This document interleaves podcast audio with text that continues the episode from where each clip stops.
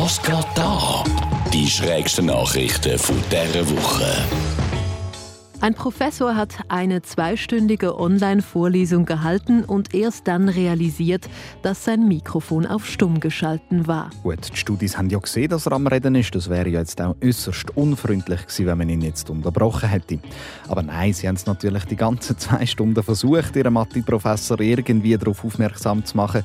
Aber er war einfach so in seinem Element, dass er es nicht gemerkt hat. Wo er es dann geschnallt hat, war es mega peinlich und er hat versprochen, die Vorlesung zu wiederholen. Das nächste Mal dann auch mit. Scheint ja eine gute Lehrperson zu sein. Mit so einer ist aber lange nicht jeder gesegnet. Wenn ich so an meine Schulzeiten zurückdenke, also ich hatte auch genug Lehrer, gehabt, wo ich etwa gleich viel vom Stoff mitgenommen hätte, wenn die im Unterricht auch auf Mute geschaltet gewesen wären.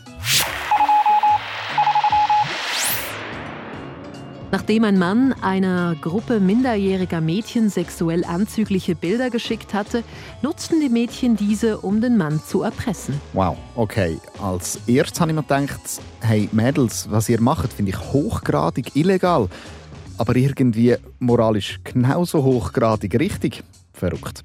Offenbar hat der Mann gewusst, dass die Mädchen 13 und 14 sind. Und die Mädchen wiederum haben dann den Typ gesagt, wenn er ihnen sein Auto nicht überlässt zum Umfahren, dann meldet sie die Bilder. Das ist dann so lang gegangen, bis der Typ selber zähneknirschend zu der Polizei ist. Dann ist die ganze Sache aufgeflogen und ihm droht jetzt Gefängnis. Ich hätte ja nie gedacht, dass ich einen Erpresser kann verstehen kann, aber das hat sich, glaube ich, jetzt gerade geändert.